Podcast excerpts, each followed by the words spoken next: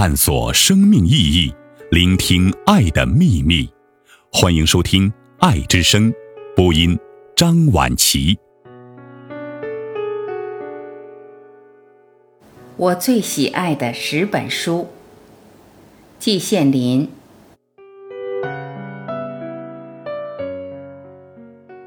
季羡林先生，一九一一年八月二日生于山东省临清市康庄镇关庄村，因家境贫寒，六岁投奔时在济南的叔父，受到严格教育。一九三四年获清华大学两洋文学学士学位，一九四一年获德国哥根廷大学哲学博士学位，一九四六年后历任北京大学教授。东方语言文学系主任、北大副校长、北大南亚研究所所长。一九五六年当选中国科学院哲学社会科学部学部委员。季羡林先生终生从事教育工作，是教育家、历史语言学家、东方学家、翻译家、作家和社会活动家。季羡林先生学术研究领域主要有印代、战代语言、中印佛教史、吐火罗文轶事、中印文化交流史、比较文学、文艺理论、东方文化、敦煌学、唐史等。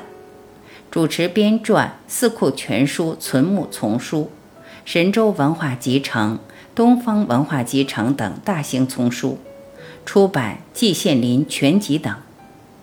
此外，季羡林先生还有大量散文、杂文作品问世，风格自成一体，在文学界享有极高声誉，在学术界曾被誉为中国东方学奠基人。他博学多才，中西兼备，不惊奇，不炫博，脚踏实地，平易近人，受到广泛赞誉和崇敬。他晚年提倡和谐和天人合一观。他认为和谐是中国文化的精髓，是中华民族送给世界的一个伟大礼物，全世界都要和为贵。他提倡爱国、孝亲、尊师重友。他提倡爱人类、爱自然、爱一切美好的东西。二零零九年七月十一日，季羡林先生以九十八岁高龄辞世。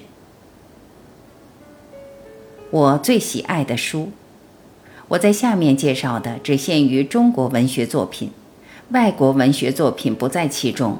我的专业书籍也不包括在里面，因为太冷僻。一，司马迁的《史记》。《史记》这一部书，很多人都认为它既是一部伟大的史籍，又是一部伟大的文学作品。我个人同意这个看法。平常所称的二十四史中，尽管水平参差不齐，但是哪一部也不能忘《史记》之项背。《史记》之所以能达到这个水平，司马迁的天才当然是重要原因，但是他的遭遇起的作用似乎更大。他无端受了宫刑，以致郁闷激愤之情溢满胸中，发而为文，句句皆带悲愤。他在《报任少卿书》中已有充分的表露。二，《世说新语》，这不是一部史书，也不是某一个文学家和诗人的总集，而只是一部由许多颇短的小故事编撰而成的奇书。有些篇只有短短几句话，连小故事也算不上。每一篇几乎都有几句或一句隽语。表面简单淳朴，内容却深奥异常，令人回味无穷。六朝和稍前的一个时期内，社会动乱，出了许多看来脾气相当古怪的人物，外似放诞，内实怀忧。他们的举动与常人不同。此书记录了他们的言行，短短几句话而栩栩如生，令人难忘。三，陶渊明的诗。有人称陶渊明为田园诗人，笼统言之，这个称号是恰当的。他的诗确实与田园有关，“采菊东篱下，悠然见南山”这样的名句几乎是家喻户晓的。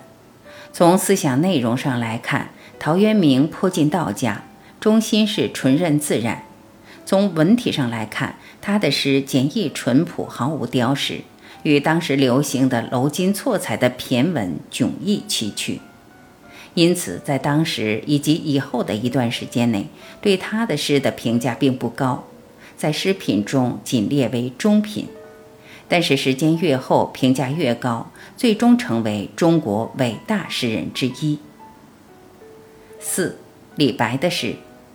李白是中国文学史上最伟大的天才之一，这一点是谁都承认的。杜甫对他的诗给予了最高的评价：“白也诗无敌，飘然思不群。清新与开府，俊逸报参军。”李白的诗风飘逸豪放。根据我个人的感受，读他的诗，只要一开始你就很难停住，必须读下去。原因，我认为是李白的诗一气流转，这一股气不可抗拒，让你非把诗读完不行。这在别的诗人作品中是很难遇到的现象。在唐代以及以后的一千多年中，对李白的诗几乎只有赞誉而无批评。五，杜甫的诗，杜甫也是一个伟大的诗人。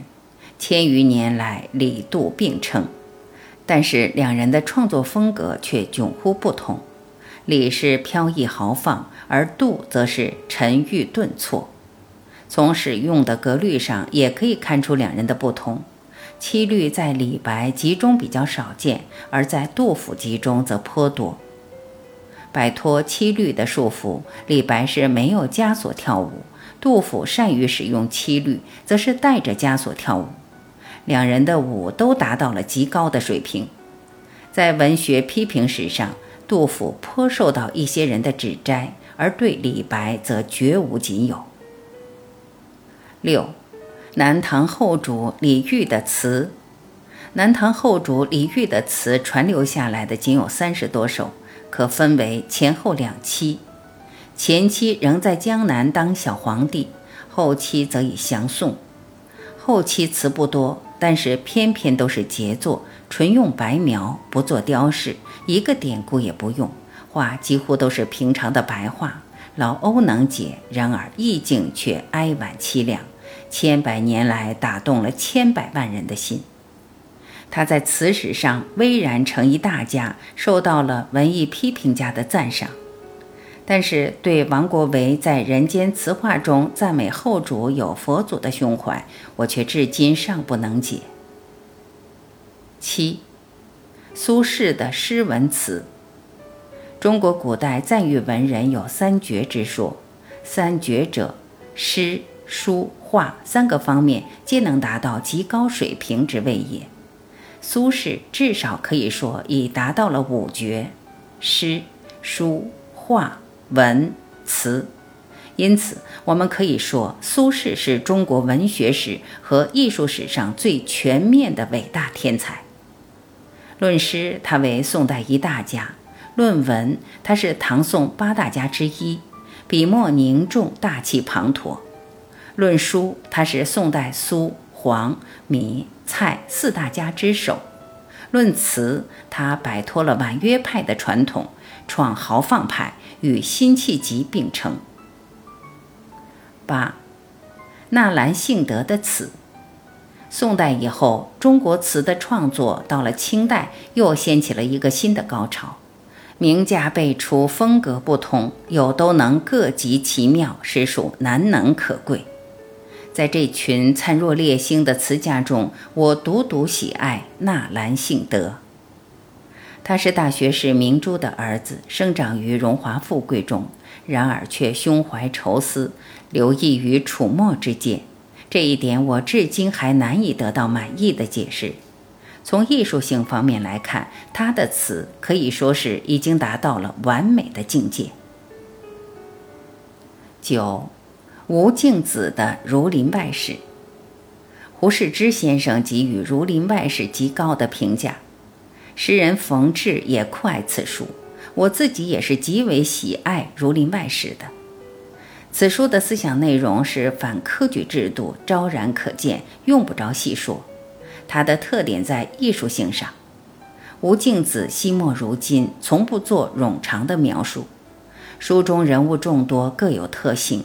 作者只讲一个小故事，或用短短几句话，活脱脱一个人就仿佛站在我们眼前，栩栩如生。这种特技极为罕见。十，曹雪芹的《红楼梦》，在古今中外众多的长篇小说中，《红楼梦》是一颗璀璨的明珠，是状元。中国其他长篇小说都没能成为学，而红学则是显学。《红楼梦》描述的是一个大家族的衰微的过程。本书特异之处也在它的艺术性上。书中人物众多，男女老幼、主子奴才，五行八作，应有尽有。作者有时只用寥寥数语，而人物就活灵活现，让读者永远难忘。读这样一部书，主要是欣赏他的高超的艺术手法。那些把它政治化的无稽之谈，都是不可取的。